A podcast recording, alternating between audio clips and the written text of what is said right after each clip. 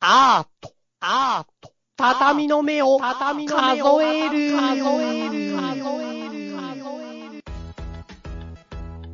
数皆さん、こんばんは。こんばんは、こんばんは。畳の目を数えるということですが、はいはいはいはいはいはついに今日まで来ましたね、高橋さん。い。ああ、来ましたね、来ましたね。一応今日が最終日ということで、強化期間その。うそうそう。ゴールだったんだよね。うん、一旦のゴールにしましょう。というのは、ちょっと僕仕事で来週出張で1週間いないんですよ。うんうんうんうん。うん、ということで、ちょっと皆さん申し訳ないですけど、畳の目強化期間はついに今回終えることができるっていう、私たちが初めて宣言できるっていう。ね、今までの、だからね、強化期間ずっと終わってなかったからね。終わってい。なかったんで、今日、あの強化期間が今が終わるから。すべての強化がすべての強化今期終わ間。るそう。今、だからもうか、あれ感だよ。動、感動するわ。そうだよ。感動でしょ最終、最後の最後の。あの、なんか、め免状とか渡されるやつよ。何それ。卒業式みたいなやつ。へえ、作ってくれる作る作る。作るよ。マジ。うん、作る作る。作ってくれなそうな人が言いそうな言い方だ。 俺、ほんとそういうのね、誰にもやるって言ってやってないんだよね。誰にもやるって言っちゃうからでしょ。誰か、それは、誰にでもやっちゃう、言っちゃう俺さ、たまにふと思い出して、ちょっと怖いなって思うのがさ、よね。あれどうしたっけな、怖いなって思っちゃうのが、うん。俺、誰かの結婚式を撮影して、うん。うん。それのデータ、多分渡してないんだよね。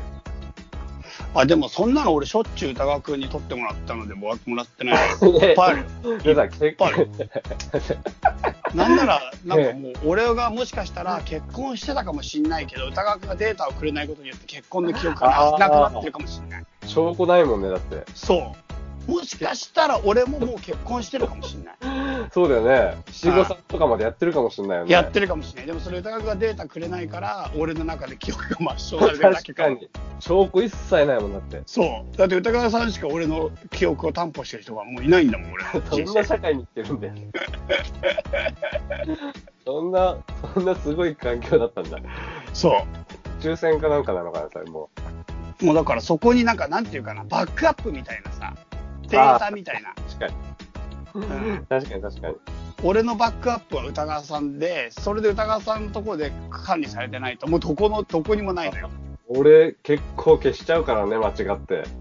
も間違って大事なデータ消したりとかね、渡し、もうほん、ふつ2回ぐらいほんと結婚式多分ね、ちょっと怪しいのがあるんだよね。しかもあの、ちゃんと頼ってたやつ。う、ちゃんと頼まれたやつ。あの、俺、式場のカメラマンじゃなくて、俺にちゃんと撮ってほしい。結構やばいやん。結構やばいでしょやばいと思う。かなりやばいと思う。俺そんなやつ最悪だと思う。でもさ、え、でもさ、言うでしょ、さすがに。ね、言うでしょって俺も思ってるから、うんさすがに言うでしょ。でもさ、向こうも渡すでしょって思ってる可能性がある。いやいやいやいや、そう思ってるよ。思ってはいるけど、でも言うでしょ。言うよ。言ってほしいというか、言ってくれなきゃ困るというか、言ってくれなきゃ俺はこれは、墓まで持ってくことになるからね。墓場まで持ってるのだって、目がいやいやいや、だから、俺、それぐらいだったら渡した方がいいね。いや、きついっしょ。きついっしょ。だって自分のはさ、なんていうか、葬式の時にさ、結婚式の思い出さ、自分の結婚式の写真じゃない思い出がさ、葬式の時に飾られたらやばいっしょ。ああ、飾あれでしょあの、か俺の棺桶開けると、俺の顔の周りに、ネガフィルム、誰かの結婚式のネガフィルムがいっぱいこう、わさそうわさ入ってる。そうそう。てか、なんなら現像しちゃってんの。もう、全然自分 の。スライドショーとかで流れちゃって。そうそう、スライドショーが、あの、なんか、流れてきて、歌川さんの一生みたいなのが結婚式の場面やたら多いなと思って、見てたらなんか歌川さんじゃない結婚式も全員違結構うやつ。全員違う。そう。全員違うやつ。なんか奥さんが違うんじゃなくて、本人が違うって いう。なんこの記憶なんだろうって思うよね、多分ね。うん。えーっと、この記憶は何の記憶なん、誰の記憶なんだろうって思いながら、俺のあの、俺の缶、缶オケの中の俺と、そのスライドショーを交互に眺めるっていう時間。そう。しかも、棺桶の中にはネガフィルムまであるから、 もいいインスタレーションだね。う、すごいっしょ、それ。そんな、もうそうなっちゃうよ、今、このまま行ったらもう。いや、その可能性あるね、だからね。あるよ、あるよ。あるよ、本当に。忘れたい。忘れたい。忘れたい。忘れたいよね、っていうのね。え、忘れたくないんじゃないのだって渡してけばそれ防げるじゃん。いや、今更さ、もう、もう十何年前とかでさ、どの顔を、どの面を下げてさ、うんもうそれをやればいいのかと、うんあと、この人かこの人かよくわかんないとかさ、あと名前なんだっけなって。えでも写真見りゃわかるだろ、どれがどれだかは。ちょっと怖いから写真自体もね、現像を確認してないっていうのもあるんだよね。え、でもなんか見りゃどれかどれだかはわかるでしょ。なんていうか、この人がこの人かわからないはないでしょ、 皆さんだって。いくらなんだって、それはないでしょ、それは。 えーでもほら、この人は渡した気がするとかさ、この人は渡してない気がするっていうのと、ああ、そういう意味ね。そうそうあとさ、あと、写真と名前が一緒に写ってるわけじゃないから、ああ、まあまあまあ。で、えでも顔でわかるでしょ。その、なんていうか、頼まれるぐらいだったら比較的知ってる人じゃないいのやそれがね、職業柄っていうかなんか、うん。ちょっとたまに雪吊りで頼まれることもあるんだよ。あ、そうなのちょっと知り合ったとかね。そうん。う。で、そうなっちゃうとさ、その後も特にさ、な、どっかの場面でさ、頻繁に顔を合わせるとかもないじゃん。っああ。てなっちゃうと、あ、じゃあ向こうもさ、頼んだか頼んでないか決め手に曖昧になっちゃ可う じゃ能ん性ある よ。だからなんか、誰かには頼んだんだけど、カメラマンさんから連絡普通は来ると思うから、連絡してないんだけど、でも誰に頼んだかわかんないから結婚式の写真が欲しいのにないって状態なんじゃないあるかもしれない。いや、ほんとあるかもしれない、それ。あるかもしれない。俺です、犯人。じゃあ結婚式の写真が届いてない人いたらもう全部歌川さん連絡する。何かしら送る。俺がメールで何かしら送りますんで。さんに結婚式写真を、じゃあ、もらってください。何かしらもうほんと。すいません。あ、すいませんと言えばさ、俺謝ろうと思って。何いやいや、昨日の放送でさ、ああ。結局、ただのこれ悪口になっちゃったなと 思って。誰の悪口言ったのあれは。あ結局、警察官の悪口になっちゃったなと思って。ただの。ああ、そういう話だったっけ警察官の悪口言う会だったっけあれ。出たよ俺が悪口を言った回になっちゃったの。警察官、うん警察官の悪口を言っただけの回になってしまったなと思って。いや、そういうことじゃないよ。本当は違うことが言いたかったん だよ。じゃあ本当は何が言いたかったのうわ、すごいこの失敗した後の言い訳をつらつら言う感じや だね。 いやいやいやいや、だから本当のことを知りたくなっちゃった、今。いやいや、本当は、本当はね、本当はだよ。うん結警構察あれでしょ俺言い本訳当やだな。は、あの警察官を尊敬してるんだよね、歌川さんは。もう。それも極端だな。お前それ、お前それ、本当はむちゃくちゃ尊敬してんだよね。そうやって罠にはめるのが、そうやって。いやいやいやいや。そうやって罠にはめる。 尊敬してる気持ちが裏腹になんか出ちゃったっていうのかなと思って今なんかとか、なんとか憎しみ100倍のやつ。憎可しん愛でんのさあって憎しみ100倍か。もうそういう状態だったいや、全然可愛い。いや、そもそも可愛いって思ってないし、もっと悪口言うのもっと悪口言うの、悪口をね、俺は言う気はないんで、人の。うん人のこと悪く言う気はない。あの、 とにかく、俺の本当ね、もう、あの、切り口を失敗したなと思って。話の、もう角度を間違えて、うんただの個人の悪口になっちゃったなと思って。そうかそうだなるほど歌川さんも反省するときたまにあんだよいやいや毎日反省だよ、本当もう。そうなの毎日反省だよ。毎日反省してるけど今ここうるせえな。うるせえな。本当だよな。何コツコツなんか真剣にやってたらさ、国宝になったっておかしくない人いるもんね。そうでだもよな反省して直せるわけじゃないね本当にねだから毎日反省ちゃんと本当してたらね、うん国宝になってるよね。国宝になってるなんかそう 考えると人間国宝とか国宝はみんな反省の末のものかむちゃくちゃ反省した人たちだよ。でもまあそうかもしんないねなんかやっぱりもともとのスペックがむっちゃ高い人っていうよりももともとのスペックが普通か普通以下でそれをやっぱりなんていうか修正していく人の方が最終的に高みに登れるよねいや、絶対そうでしょそうだよねう。。ああ、もともとのスペックなんか簡単に超えられちゃうんじゃないかな。簡単にとはよ、ってか、年月ってそれだけやっぱ強いもんね。そうだよね。もともとのスペックは、実際ね、だって、人間ってそんな、さ、同じ人間だったらさ、うん。ライオン並みに足が速いとか絶対ないじゃん。え飛べるとかさ。ライオンってすごい足が速い生き物のライ代オンって表足なの速くないんだっけわかんないんだよな、それはな。でも確かに人間よりは速いだろうね。人間より速いじゃん。で、め人間より速相手いのさ、だってさ、練習してないのにすげえ力あんじゃん。いや、わかんない。なんで練習してないってどうして決めつけてるのそのライオンがさ、のさ、24時間は全て知ってんの知ライらねオえンけさんどは。本当にライオンが生まれてから大人になるまでにどれだけ過酷なサバイバルの中で生きててそうだよねどれだけトレーニングしてるかとか筋トレしてるかとか知ってんのしそうだよね。うんだからもしかしたらむちゃくちゃ努力してるかもしれないそうだよねライオンは少なくとも俺よりはずっと過酷な状況で生きてきたもんね。そうそれなのになんかもう本当にあいつらは何にも苦労してないでもう生まれつき足早いんだみたいなすごい心外なんだけどライオ ンはやばいやばい。あ、あ、ライオンだった。ライオンだった。ライオンだった。そんなライオンだった。大好きなライオンの方だったか。ライオンの人ごめんごめん。言い過ぎた、言い過ぎた。あの、もう人間、人間側の単純なこう考えを抑え、おあの、押し付けてしまったね、今はね。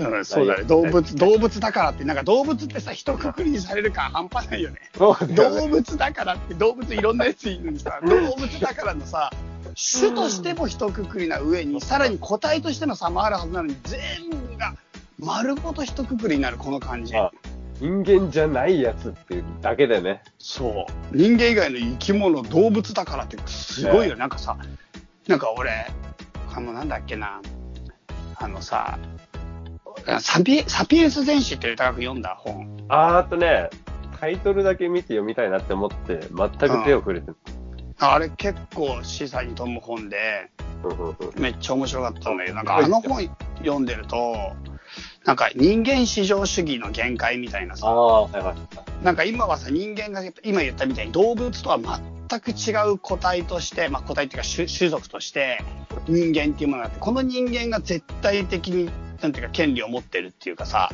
正い。しいし人間の権利人権みたいなものが今世界の価値の最大の最大のものになってるっていうかそこを中心に物事が考えられるじゃん。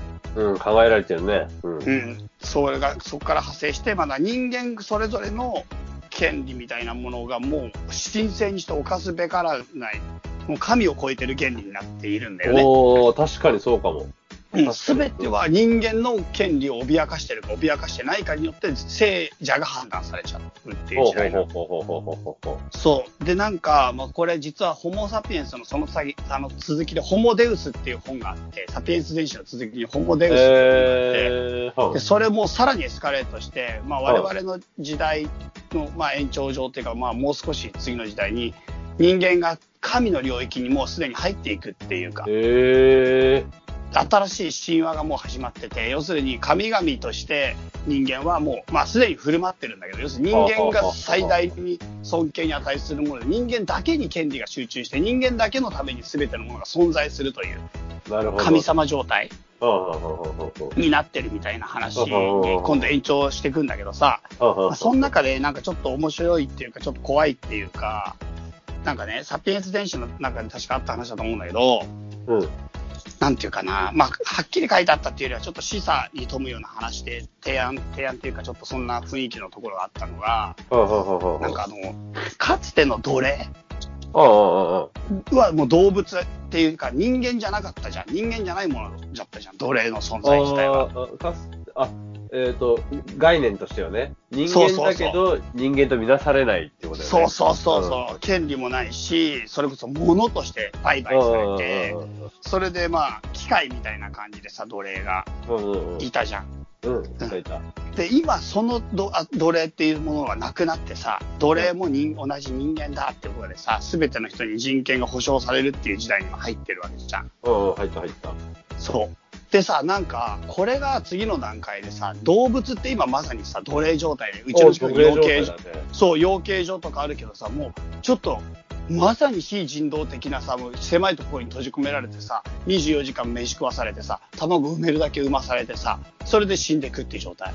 うん。とかもういろいろ問題になるよね。命の食べ方みたいなやつ、ね。そうそうそう、そうだから肉牛みたいなのだってさ、生まれてからさ、ちょうどいいところまで太らせて殺して食ってさ、う。うんうんうん。とか、まあ、ラクダとかもそうだけどさ、その荷物運びだけひたすらやらせてさ、痩せこけさせて、もう、とにかくやらせるっていうかさ、うんうんうんうんうん。なんか、彼らがもう、あたかももう完全に奴隷っていうか、もう人間とは全く格下の存在として扱われてるのが、うんうんうんうん。もしかしたらなんかその、機械っていうものがついててきてさ、機械の、機械と一緒に人々が仕事をするようになってきた時にさ、なんか生き物っていうものが今度ランクが一つ上がってさ、なる機ほどね。械が全部のことをやった時に生き物に対しての権利をもっと認めなければならないみたいな時にかつての奴隷がレベルアップしたみたいに今度生き物が全部バージョンアップしてあ全ての生き物に権利が付与されて今の状態がもう著しくなんていうか非人道的ななるほどまあ、なるほど非生命生命倫理的な状態なのであるみたいに入ってくるっていうかさ。なるほど、なるほど。まあ、ありえ、ああありえた方が多分いいんだろうね、その話で言ったらね。うん、それう、それがホモゼウスほんえっと、サピエンス選手でそんなような話、まあ、そこまではっきりは書いてなかったけど、でもちょっとそういうニュアンスがちょっと出てきていいるんだよね。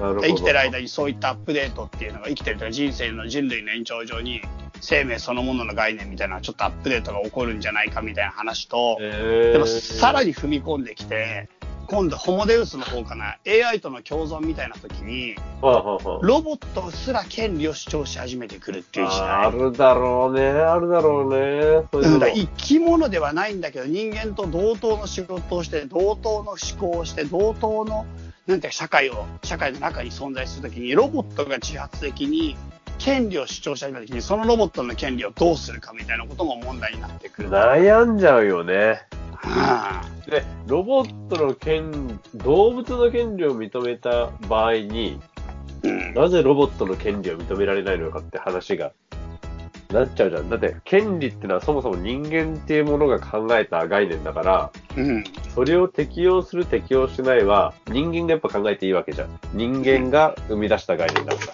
人間にとって適用するか適用しないかっていう行為を選ぶ話だからさ。うんで、で、ロボットはロボットじゃねえから、ああ、人間じゃねえから適用しないって人間が判断しても、じゃあ、生物にはなぜ、あ、生物じゃない、馬とかにはなぜ、えっ、と、人間じゃないのに適用してんだって話になるし、うんそうそうそうだから難しいそよね。の権利の拡拡張みたいなものはどこかどんどん広がっていくみたいな話でもその中でも人間だけやっぱり依然として特別な存在であり続けて、まあ、もう神の領域に入って私たちは神という存在として、まあ、世界の中に君臨し続けることになるああ、そうか。あと多分それってさ、人間がさ、そのうん、まだ権利を与える側だと思ってるで時点での発発想だもんね。例えばロ,、うんロボットが人間と対等だっていう風に認識しだしてたら、うん権利を与えるとか与えないとか言ってられない立場になるわけだもんね。人間がでもそうそう立そ場んになよなうるな話もちょっとあるじゃん、あるよね。うん、近い将来に、うん、ロボットと共存していくっていう時代に入ってくるっていうか。あと結局最終的にみんなに権利を与えてったら権利ってどうなるの消滅するの消滅、じゃあ例えばさ、うんえーみんなが特権階級だったら多分特権階級ってなくなるじゃん。うんで、みんなが生存権を獲得して、うんなったら、え、どうなるのその、な、なか、最初からなかったことになるぐらいになるのかなどういう世界いやー、これは本当に難しいんだけど、でもそう、そういうことになりそうだよね。だって無理だよね。むむ多分無理だよね。無理な、無理って言っちゃっていいのかな成り立つのかうんなそれって。いや、これをちょっと本当に難しいと思う。なんかやっぱり、いや、でもこれって実際今もう世界で起こってる気がする。人権の段階でも結構みんなが同じことを、力を持つってことが、なんていうか、どこまで可能なのかって難しい気がしてくる。難しいよね。かといっ難しいっていうか、なんていうかな、だからその方向が違うとか諦めろっていう話ではないんだけど、なんかやっぱり、権利だけを主張するっていうことがもう時代遅れになってくるっていうことだと思うんだ。ほうほうほうほう、どういうことどういうこと要するに自分の権利っていうものは、まあ、みんなそれぞれがあるんだけどでもなんて言えばいいかなうーん共存の思考っていうのかな多様性とも言えるかもしれないけどその他他者と共に生きる義務みたいなものがもっと大きく課せられてこないとほうほうほうなんか自分勝手に振る舞おうと思ったらまたなんか野蛮に回帰してしまうっていうかさほうほうほうほうほうみんながけ同じだけの権利持ってるのが前提で分かるよって話で、じゃあ自分は生きていくために他の人のものも略奪してもいいんだみたいな感じ、まあ、ちょうど極端に言うとだよ。そういうふうに形まで権利を主張していく、まあ、資本主義社会って競争だから、基本的にはちょっとそういった要素が、まあ、あるっていうか、うんうんうんうん私有財産と自由競争っていうのは基本的には自分のことを自分で守って自分で稼いでいっていい話じゃん。うんうんうんでもこれを全ての人に開かれて全ての中でやってた時になんかやっぱりしなんていうか野蛮に近づいてしまうっていう気がするんうだんよね、うんうんうんうん結局なんか全員が持ってれば普通っていうか普通っていうか野生と変わらないっていうかうんうんうんそうだから全員が持っているんだったらその全員が持っていることを尊重するっていうつまり自分の権利じゃない人の権利を尊重するっていう思考がうんうん明確に義務になってくると思うの。うんうんうんうんうんその時に重要なのは自分の権利はもちろん重要なのは当然あの大事なのは当然だけどそれと同じことが他者に保障されてるっていう共存の思想がなんか義務として提供すあのなんていうか受け入れられない人には権利を与えられないと思うんだよね。うんそうね。もちろん言ってることは正しいんだけど、そうなった時に、うん義務をあった、俺に義務を与えてるのは誰か、みたいなさ、うんなぜ俺はその義務を守らねばならないのか、みたいなのもちょっとあるわけじゃん。だって、俺は自由なんだし、うんえっ、と、自由なんだし、権利があるんだし、うんなぜ、なぜその平等であるっていう前提に対して、誰が平等の中で義務を与える力を持っているのかってなった時に、それはうん義務を与える力を持っているのは平等でだはっないのてではないかその権利の源泉ってどこだと思うえっ、と、えっ、と、俺の自由の源泉そうーん。難しいね。結局のところは、なんだろう。うなんかその権利の源泉が自然発生的にもちろん自然権として生まれながらに持ってる不可侵な権利なのであるってまあ今の人権思想ってそれだと思うけど、うん。なんかそれだとするんだったら、なんか最終的になんか野生に帰してしまうような気がしちゃうんだよね。うん。でもその権利の源泉が、まあそれこそ何かの義務や何かの責任を果たすっていうこととセットになっているんだったら、その権利っていうものがちゃんと規定されるっていうか、うん。まあ、社まあ、社会契約ってことなんだろう。そうそうだねそのもう一そういうことにな個、るねもう一個の方が。本当に生まれながらの俺の自由なのか、うん、けその、結びつきの中によってそう獲得した権利だから、その結びつき自体は壊す、その全体を壊すことができないよっていう自由なのか。そうだよね。そうだね、これかなりちょっとデリケートな話してるかもしれないけど、なんか、今ふと思ったのは、やっぱり権利って歌川君言ったように人間が作ったもので、人間の社会の中で起こってるものだから、その人間の社会のルールっていうものを受け入れますよっていう義務を、やっぱり人間が持ってない限り権利って発生しないんじゃないかな。まあ、発生しないだろうね。だって人間が権利って作るっていうことはね、言ってみればそれは一つの文化とかさ、コミュニケーションの果てのものだから、うん。そこの前提があるからこそ権利っていうものが、そん権利って概念が存在できるからね。うん。その概念の前提が、の上での話だから、うん。そういう意味で、その共同体とか、ね、そういうつながりみたいなやつを、が、存在しないところで権利は生まれ得ないはずだから、そうだよね、そうだよね。森の中でたった一人で生きてるのに権利も何もないはずなんだよ。ないと思うよね。森の中で俺のけ、ね、森の中で俺の権利を誰に振りかざすかってところだよね。うん。ないよね。からそうなった時にやっぱりその共同体の中で生きるやっぱり何か責任や義務ってものがとセットにならないといけないんじゃないかな。なるほど。だから古代ギリシャで言ったらやっぱりその兵隊として戦力になるっていうことが権あの義務だったはずなんだよね。はあはあはあはあはあはあでそれでそのなんていうか自分たちが兵隊として国を守るっていう義務とともに選挙権とか国のことに口出しする権利まずだから男性しか権利がなかったっていうのはもともとそういうことだと思うんだよね。国を作って守って俺らが国を運営するっていうことを具体的に古代は戦争だけどそういった戦争に実際命を懸けて臨むからこそ選挙権があったっていうところから多分スタートしてるはずなんだようんうんうんうん権利って。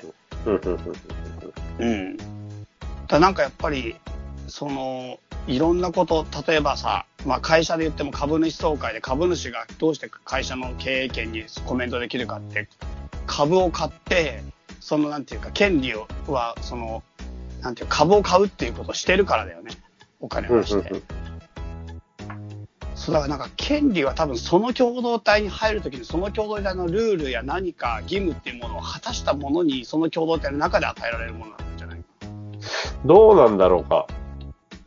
どうなんだろう。でも俺らはさ、うん例えば子供の頃、うんこの共同体、今俺らの属してる共同体だったり、まあ、うん多分大小様々なさ、グラデーションの共同体があるじゃん。地域の人だったり、学校だったり、友達だったり、国家だったり。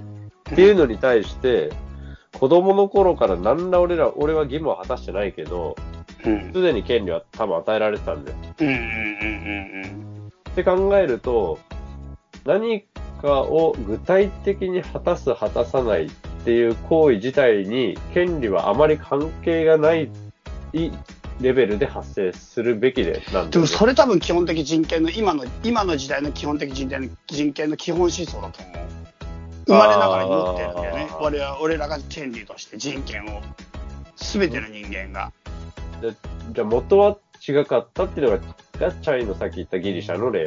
そうだからもともとは権利は獲得し続し続けられてきたものであってでも今の時代はそれがもう完全に平等に誰人にも与えられてるっていう状態に今デフォルトでなったっていうところの段階に今いると思うの。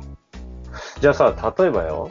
いや、もうこっからそう、ただの想像になっちゃうからさ、正しいも何もなくなっちゃうんだけどさ、うんギリシャよりもっと前の段階で、うんあんまり、ちゃんと何、国家みたいなのがちゃんと成立してない状態で、うん一つのこう、集合体で、うんえー、なんとなくみんな助け合って生きてる状態うんって、多分、その、あー明確にこれを果たしたら、義務がある、あ、この義務を果たしたらいいかないかみたいなのって、定められない気もして、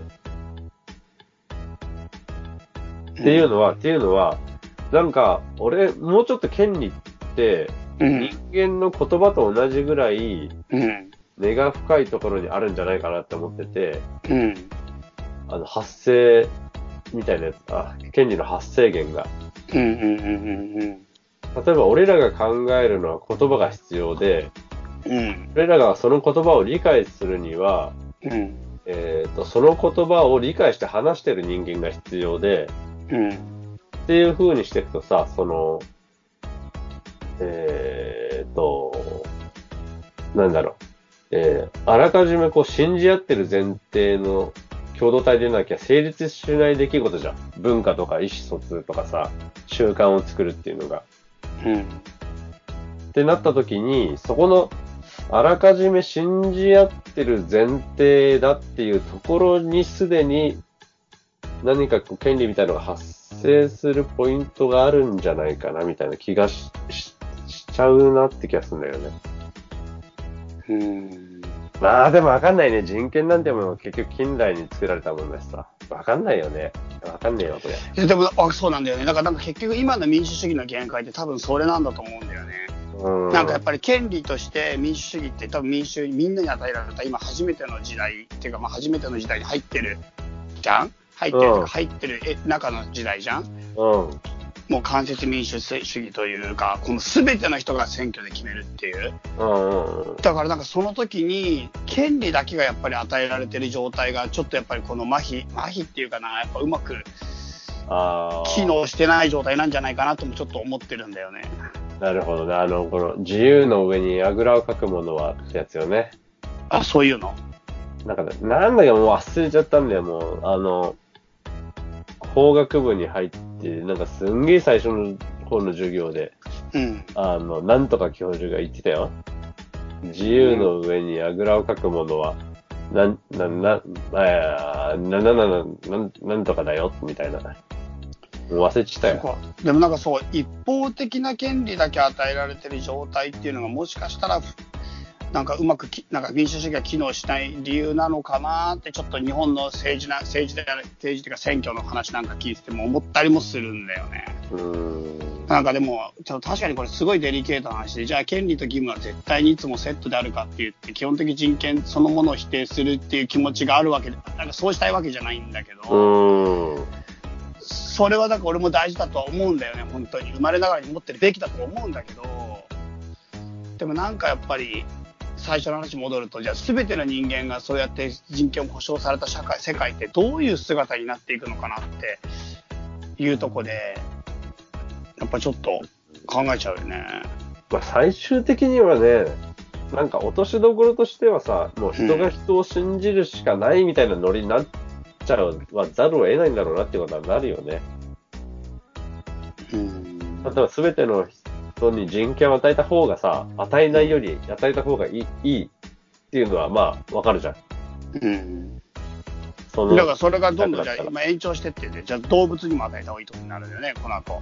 まあ、動物にも与えた方がいいってことになるよね。で、したら、例えば、今は、今人権があるから戦争でき、人間とは基本的にしないじゃない。うん。で、動物にも与えてくなると、例えば肉食がちょっと難しくなってくるんだよね。肉食に対しての、だからまた新しい考え方を発明しなきゃいけないんだろうね。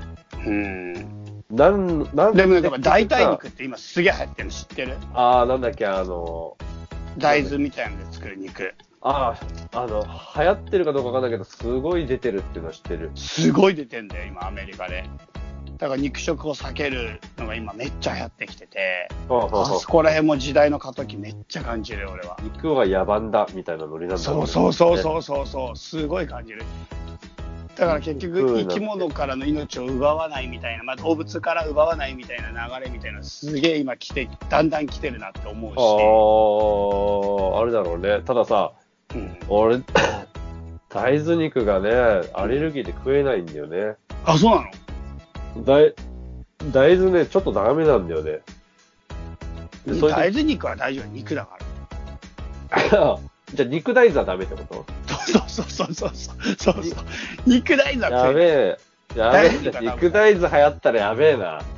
でも肉大豆は多分流行んないだって生き物を殺して豆にする意味がない いや、でもほら、植物権がむちゃくちゃ出ちゃった場合よ、これから。植物圏がね動物権をちょっと置いといて、まず植物権じゃないって、ほら、酸素作るしさ。あー酸素が基本でしょってなっちゃった場合とかさ、あと、あの、時代が古い方から権利認めておこうみたいになっちゃった時に、うん植物権とりあえず行くじゃん。微生物圏だろ、そしたら微。生物権行くね。微生物圏が圧倒的だろ。そしたらもうどうする歩けないよ。歌川さんも一切歩けないし、なんかもう、マスクとかも超密な、あの、なんだっけ、しなんだっけ、宿教徒だっけ何それ。インドの。あー宿教徒じゃないな。宿教じゃないな。もう一個の教だ。なんだっけ。ありあきまないみたいな。あれだのよね。そう、まあ、なんかな誰だっけ、あの人がやったの。マハビーラがやったやつ。何教だ むっしけろ。そっちを知らねえよ。創始者だよ、それも。うわー、すごいやべえ、出てこなくなっちゃったけど、でも、宿教じゃない。宿教ターバンの人たちは、マハビーラが始めたし。アブリーズとか絶対使えないね。いや、もうダメでしょ、そんなの使ったプら。ロサイズ殺だもんねもう。ファブリーズとか使った日にはね。でも本当にすごいよ、だから。微生物圏がもうは、もしえ発動したら。やべえ発動したら、そこちょっとやばいね。納豆とかどうなるのかな。でも、食っても納豆菌は腹の中で生きてるから。ああ、じゃあむしろ別に共存。共共存。ああ存じゃあ納豆もありなんだ。てか、な踏んであいも、踏んでも逆に言ったら大丈夫かも。微生物圏は、意外に。じゃあファブリーズ使わなきゃいいの。うん。ファブリーズは禁止。うん。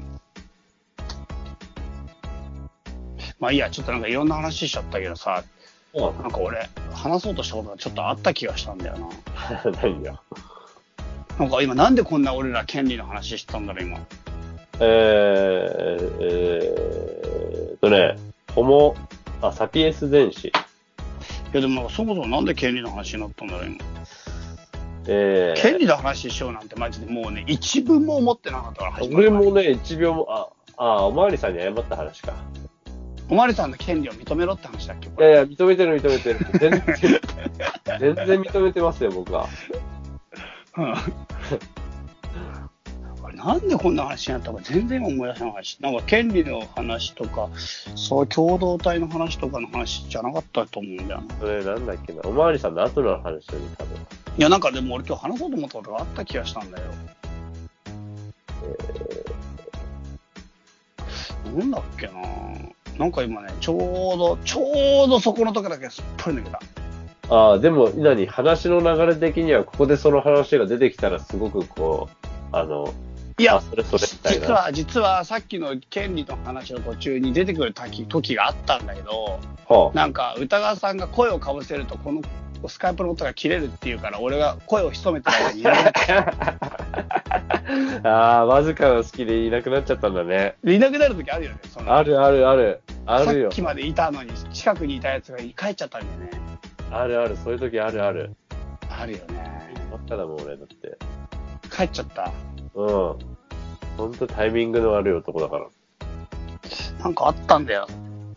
うん。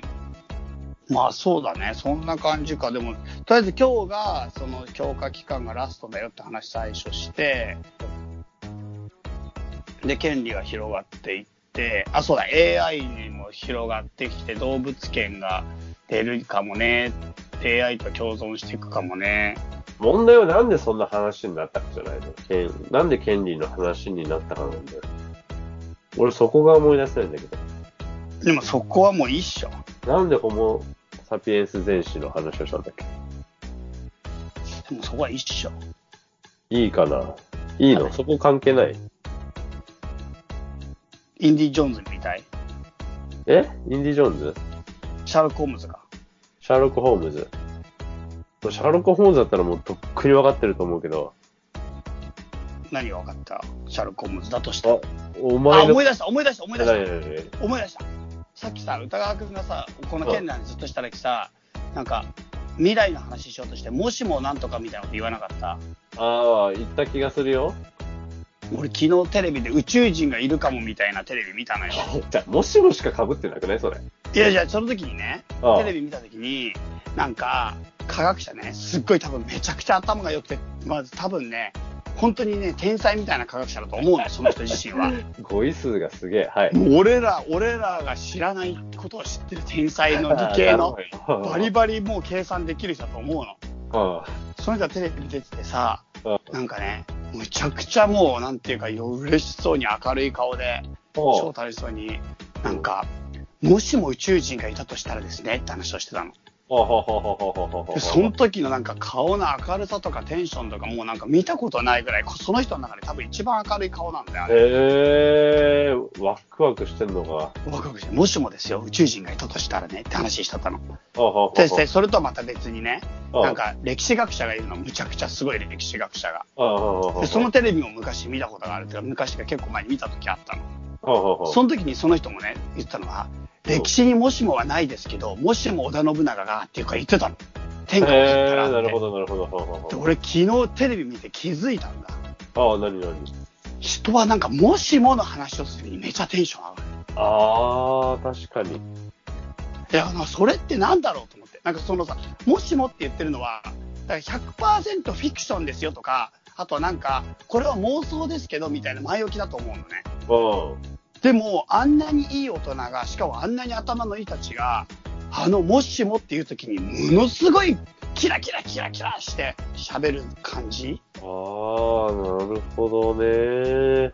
で、もっと言うと、なんか多分、俺たちも、ちょっとそういう妄想とかの時に、もしもさ、とかさ、あー芸能人と結婚できたらな、とか、そういう時に上がるテンションの、このなんか、妄想力と幸福がなんか近いところにあるんじゃないかなとちあょあ、っとなるほどね。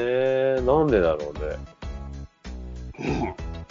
もしもの時になんでこそう生命エネルギーみたいのがバーって出るんだろうね。そうもしもの時の明るさとか幸福感とかあのなんか満たされ感っていうのかなあの感じって絶対もしもって時だとな思ったんで昨日テレビしてなるほど。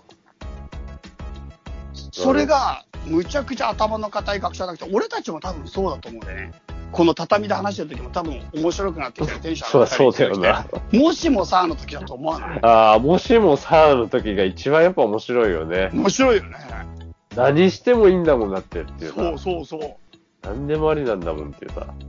それがすっごい俺ね昨日夜寝れなくて夜中2時40分に起きて宇宙人のテレビ見ようと思ってで宇宙人のテレビつけてで宇宙人を調べてたのよテレビでああその時に宇宙人見ながら気づいたのはもしもっていうのがマジックワードの可能性あるなと思ああ、なるほど。って、うん確かにもしもですよっていう過程って多分人間特有よね。そうそうそうそう妄想の共有じゃないけどこの妄想の中でシェアする感じ超人間しかできる楽しみじゃん、そうだね。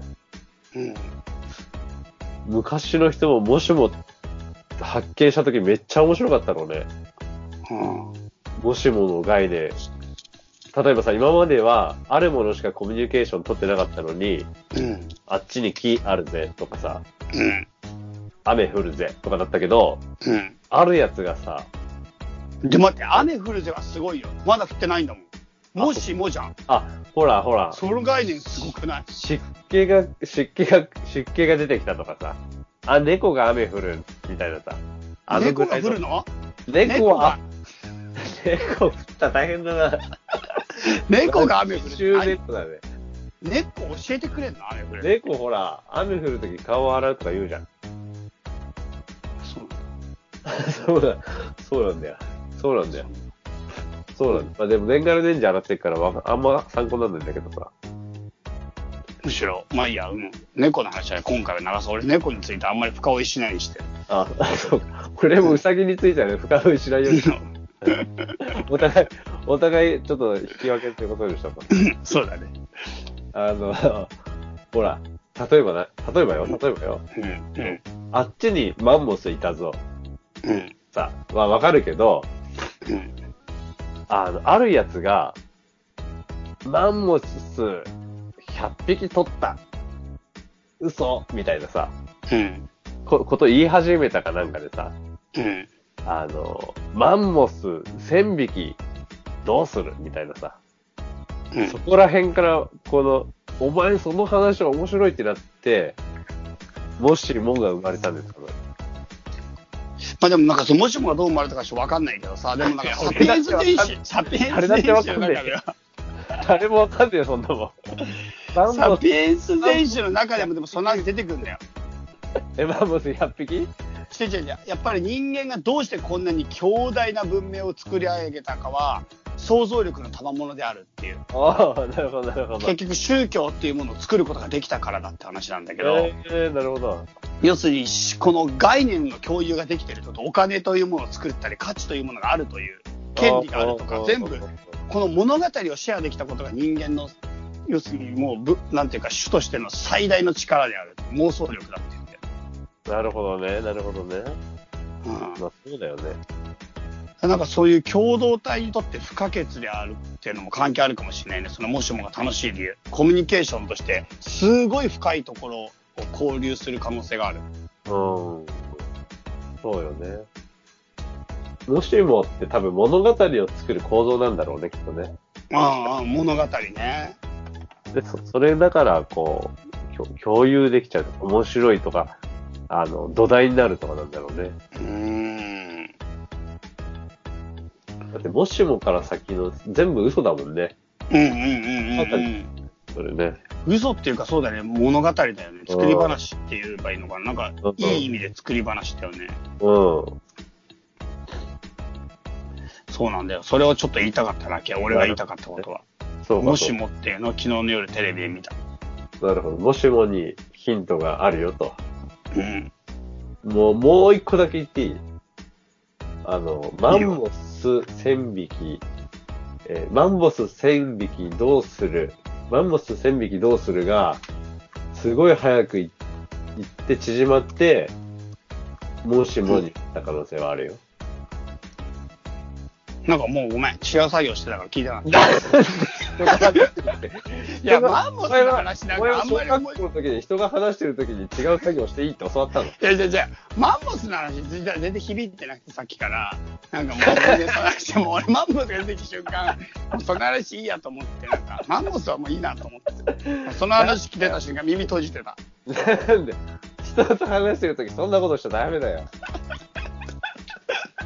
マンモスはもういいなと思って。ダメだよ。なんだろうな人なんだろうな人と受けた教育じゃない、それ。そうですか。まあいいか、そんなしたらその話はもう。まあ、まあ、その話はいいよ。どの話もね、そんな、いいよ。うん。はい、わかりました。まあそんな感じで、じゃあちょっと今日終わりにするか。もうこんな感じで畳の目はさ、実はもう、あれですよ、強化月間が、強化期間か。そうです、そうです。一旦終了ということになりますけども、なんか最後にありますか、コメント。強化期間の振り返りなど。あ、えっとね、まあ、うんこれが、あのー反省もいっぱいしたことだし、うん。あのーあれですよ、畳の目第2シーズンが始まりますよ。おお第2シーズン。うん、第2シーズン。そうだね。一応今後の予定としてはですね、次回、次回はね、ゲストを呼ぶ予定です。おおいいじゃないですか。はい。という素晴こらしいとで、次回の畳の目はね、まあ皆さん楽しみにしててください。ち久しぶりのゲスト会をやりまして、はいその後通常営業に一応戻ろうかなと思って。なるほど、なるほど。さあ、ははい。そんな感じですかね。い、はい、はい、はいはい。おチャマキャンプがももうめちゃくちゃ人数が今少なくて、ワンフロアを、 本当はワンフロア貸し切ろうと思って、ワンフロア46名入るんですけど、それ丸ごと申請してたんだけおど、ー46名、はい。そう今3人ぐらいしか集まってなくてお、お一人何錠使えるのそれすごくないいやだからこれね、部屋の数を決めなきゃいけないのね。なるほど。なんか言った数しか部屋使えなくて、おおそうだから部屋の数どうしようかなと思ってすげえ悩んでんだけど、こっから43名来るか、うん、 3名のまま行くか。そで、で、俺がい、俺も、俺、ちょっと行こうかなと思ってる。う、そう、俺もうそれを聞いて、もうい貸し切ること決定した。だからそれはおかしくないじゃん。俺、歌川が来るってさっき聞いて、あ、もう貸し切ろうと思ってるから、もうそしたら、なんかさ、え何す、な、なん、俺が行ったところで何すんのだって。俺そんな46人分の幅取らないじゃん、だって。いやいやいやいやいや、もう本当に、あれでしょ、歌川さん来たら46人分だよ、もあ、そうなのう。うん、そうか。そうか、責任重大だね、俺。 大丈夫、大丈夫、もう全然。だから歌川さんがね、まあ、途中、トタキャンするまでは来てくれるということで。まあね、いろんな人のね、約束破ってきてるからね。 でも、あの、行きます、行きます。あの、ちょっと、林間学校やってみたくて、俺も、あの、そうだよ前回もねギリギリまで調整してくれてたもんね今回もだから一応8月の101112の2泊3日ってことでえまるまる来てくれんの多分行けるんじゃないかな。多分だけど、行うけると思うよ。んよかった、うんそれ。はあ超の、楽しおみだ化け、あれやろうね。お化け屋敷みたいなやつ。なんていうの屋敷作るところからやんなきゃまいややるじゃんお化け屋敷もしやるとしたらでしんどいな、ちょっと。まあ、お化け、まあ、みんなでね、お化け屋敷を作るか、うんあの、みんなで、あの、お化けに会いに山を歩くか、UFO よ、UFO 呼ぼう。UFO。UFO 呼ぼはいという ことで次回チャーマーチャイネクストのイベントということでありますので皆さんよろしければチャマキャンプの方もちょっと書類の関係上すいませんができるだけ早めに行っていただけると助かりますって感じですかねう。はい。はい。じゃあ、こんな感じでまた、皆さん、強化期間は一旦終わりますけども、元気で頑張っていきましょう。またねー、はい。さよなら、さよなら。さよなら。この番組は、たびたびプロジェクトと、ちゃま会議の提供でお送りしたんだからね。